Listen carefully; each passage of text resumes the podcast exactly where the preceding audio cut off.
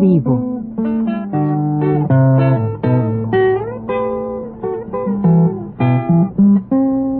Mis décadas.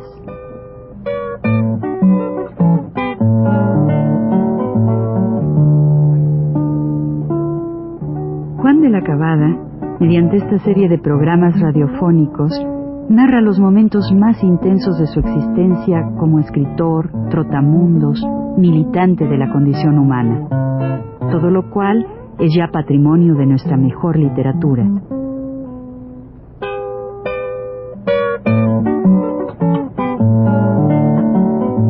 Con ustedes, Juan de la Cabada. Buenas tardes.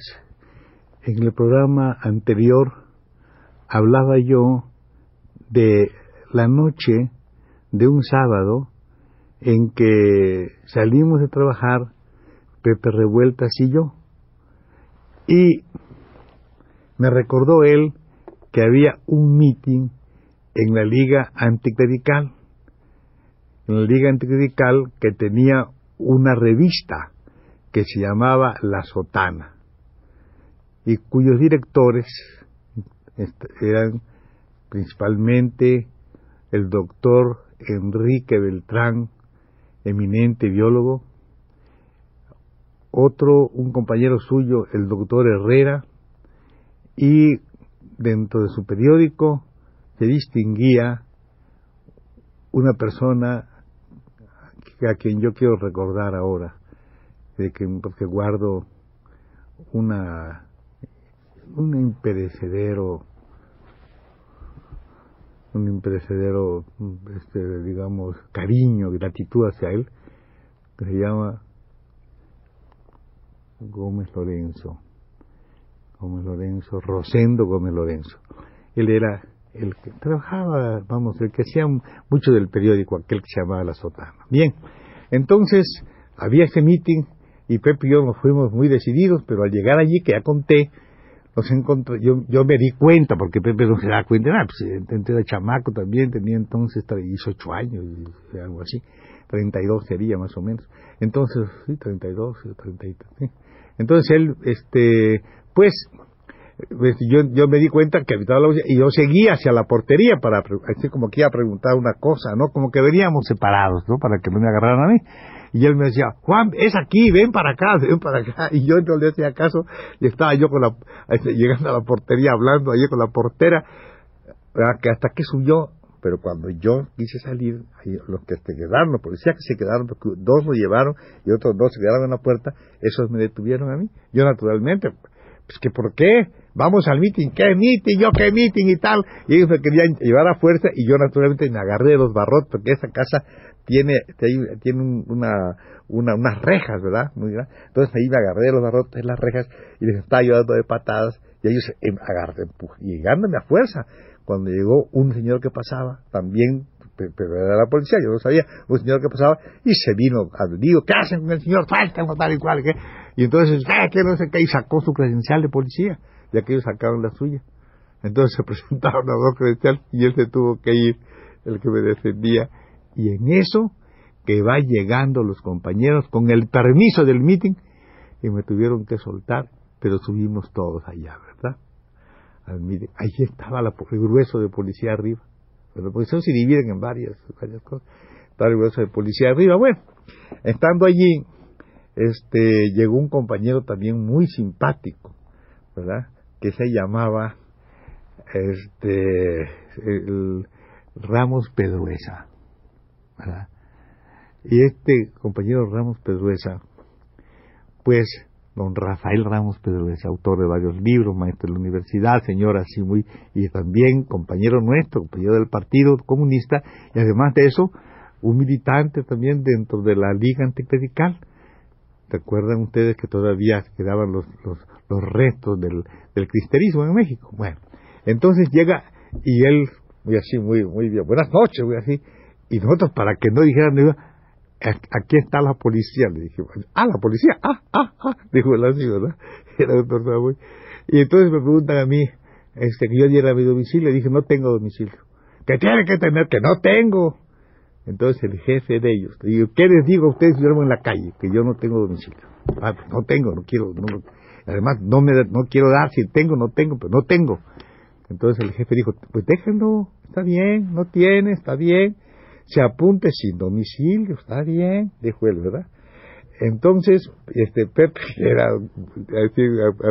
ya que se dio cuenta, me dice, oye, mano, esta es la hora, me dice en voz baja, de que le pidas a Ramón pero de esos cinco pesos para que nos podamos telar de aquí, porque a él no le van a agarrar, es una persona muy, pues, muy distinguida, ya es, pero a nosotros, pues dice, pídele cinco pesos y nos vamos, ¿verdad? Y cuando llegamos ahí cogimos un coche y nos Pues era muy fácil, yo le dije al maestro, maestro, me hace favor, ¿cómo no, bonito? Claro, sacó sus, moneditas y me las dio. Entonces Pepe y yo salimos, pero al salir nos encontramos que ya no, había policía. Y Pepe me dice, ay manito, pues no vamos a gastar en coche, vámonos a cenar. Me dice, pues vamos, y nos fuimos a cenar él y yo, ¿verdad? Fuimos a cenar. Y de ahí me fui yo a la casa de mi hermano. Llevaba yo aquel día un saco de cuadros. Era muy curioso, un saco de cuadros y un sombrero negro, ¿verdad? Pero al llegar a la casa de mi hermano, pues allí estuve y tal, muy bien dormí. Y al día siguiente mi hermano, no sé por qué llegó temprano, era domingo, el día que, esto quedó en sábado y al día siguiente era domingo, y mi hermano llegó y me, y, y, me dice, oye, ¿por qué no te cambias de ropa? Aquí tengo un traje muy bueno. Y me dio un traje nuevo, de color café, una que yo enseguida me transformé con una corbata nueva, con un sombrero nuevo, todo así perfectísimamente bien un baño a, propósito de todo esto, limpieza de zapatos y todo, y salimos a la calle, y yo casi me di cuenta que me estaban siguiendo, pero aquello era imposible que me reconocieran, porque como nos parecíamos mi hermano y yo, no sabían quién de los dos era, de dónde era muy fuerte, y eh, les parecía que no, y yo pues tampoco, fuimos a ver, fuimos a casa de la novia de mi hermano, que vivía como a dos cuadras, precisamente había una persona enferma ahí, él la vio, estuvo allí con, con su suegra, estuvo platicando y toda esa cosa, y ya nosotros salimos, él se quedó allí y me encontré con un compañero que acaba de morir, que, que se hizo millonario. Entonces era pobrecísimo, pobrísimo, y se llamaba Ramón Herrada. Un morenito me dice, Ramón Herrada, oye Juan, invítame, ¿no? Yo traía, traía, un poquito del dinero de dinero que el hermano me había dado y ese el día anterior. Sí, hombre, ¿cómo no? Le dije, y nos fuimos allí, frentito a la cerrada de Jesús, allí un restaurancito, y ahí nos, quedó, nos detuvimos nosotros a cenar. En esto vino el compañero de mi hermano, que compartía, el, compartía su consultorio con un compañero llamado de la selva, de la selva, er, este primo del poeta Salomón de la selva, ¿verdad? y este de la Selva también que fue el licenciado de la Selva que fue secretario de Alemán y de León que todavía vive aquí León de la Selva ¿verdad? eran esos oriundos de Nicaragua ¿verdad? y este de la Selva es primo este doctor que creo todavía vive es primo del poeta Salomón de la Selva y vino corriendo de mudado donde estaba yo y me dice me dice él han cateado el consultorio ahí está la policía Ahí está la policía en el consultorio de mi hermano. Entonces ya no era posible ir. Pero como esta calle de la, de la, de la Cerrada de Jesús tenía la entrada hasta donde está el hospital, dábamos la vuelta, ¿verdad? Y entonces dimos la vuelta así y cogimos un camión Juan Loreto que pasaba entonces por la calle de Venezuela. Se iba por todo Pino Suárez llegaba, pasaba toda Argentina y hasta la calle Argentina y ahí en Colombia daba la vuelta y se metía para la calle para ir a, a la penitenciaría. Muy bien. Entonces, en, Bolivia creo que era donde se metía, para ir a la penitenciaria, en la calle de Lecumberri y toda esa parte. Entonces nosotros agarramos ese camión, ¿verdad? La casa de él, de este amigo, estaba en Venezuela, entre Correo Mayor y Argentina, entre Argentina y Correo Mayor, pero cuando pasamos vimos la policía y los carros y todo, y no nos vieron ellos, nosotros íbamos en aquellos, en aquellos cañoncitos chiquitos de hay, hay lugar parados, íbamos todos ahí viendo nada más quién nos iba a reconocer entre los que del camión, y estábamos viendo cómo estaban todos los carros, parecía una cosa del otro mundo, como hacen los cateos, buscan por todas partes, luego me contaron que andaban locos, este, porque yo como había dejado mi traje, aquel traje que llevé de cuadros, y aquel sombrero y los zapatos, eso lo dejé yo en un perchero. Ellos estaban empeñados en que yo estaba allí en el edificio, ya que estaban buscando por todo el edificio, allí, ¿verdad? Buscando, y claro que no, pues yo había cambiado de ropa, yo no era ese. Entonces, ese fue uno de los episodios en que fui a vivir con ese Ramón Herrera y un muchacho de apellido Lavalle, que no sé si vive o muere. Ramón murió en un accidente hace unos un año más o menos, un accidente ahí, vuelto millonario, muchacho así.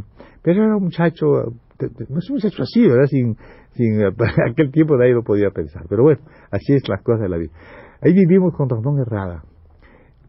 Y esto ocurrió por allá, por el mes de junio.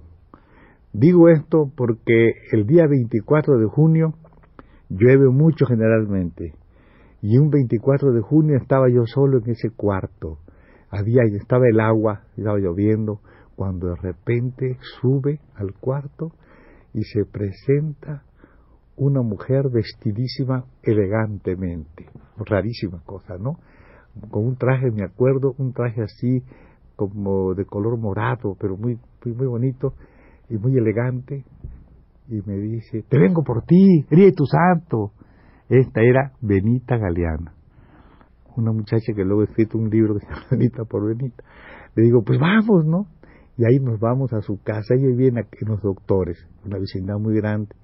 Ahí estuvimos en su casa y al día siguiente por la mañana me dijo, oye, ¿dónde vas tú? Le digo, pues yo tengo que ir a un meeting a tal, pues yo voy a otro, me dice, yo tengo que ir al buen tono, fíjate, tengo que ir al buen tono, porque ahí, ahí estamos citados con revueltas porque vamos a hacer un meeting allí. Era un ítem en favor de los compañeros que habían, este, que habían agarrado presos y los tenían en un cuartel que, que, se, que, que está, estaba allá por Tlatlauhán, que se llamaba este, el cuartel, bueno, ahí la calle esa de Allende, el cuartel de Allende, ahí estaban. Y entonces allí hicieron el meeting, pero con gran sorpresa o con una cosa muy triste, a los dos los detuvieron, vino la policía al cuartel de ayer, ahí se los llevaron a ellos dos, ¿verdad? Y yo pues no, por no haber ido, no me, ya estuve ahí, entonces ahora era la cosa de luchar por defender a esos compañeros, por luchar, por buscar lugar. Entonces me fui a vivir a una calle, a las primeras, a las primeras calles del Pino, donde vivía una compañera que se llamaba Elisa Guerrero hermana de Chihuahua, ya murió también, hermana de un gran pintor que se llamó Javier Guerrero. Allá fuimos a vivir. Esto es una, ya vivíamos en ese sitio y quiero, después contaré muchos episodios de la casa de, de la casa, esa casa, ¿verdad? Que era preciosa y la calle del Pino, donde se refugiaron muchos compañeros, ¿verdad? Que estaban naturalmente, pues amenazados de prisión. Queda eso para el programa próximo. Buenas tardes.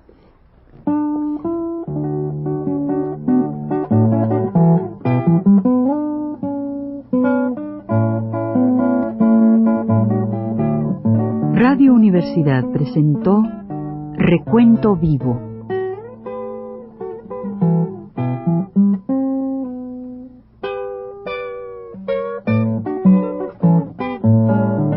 Mis décadas por Juan de la Cabada.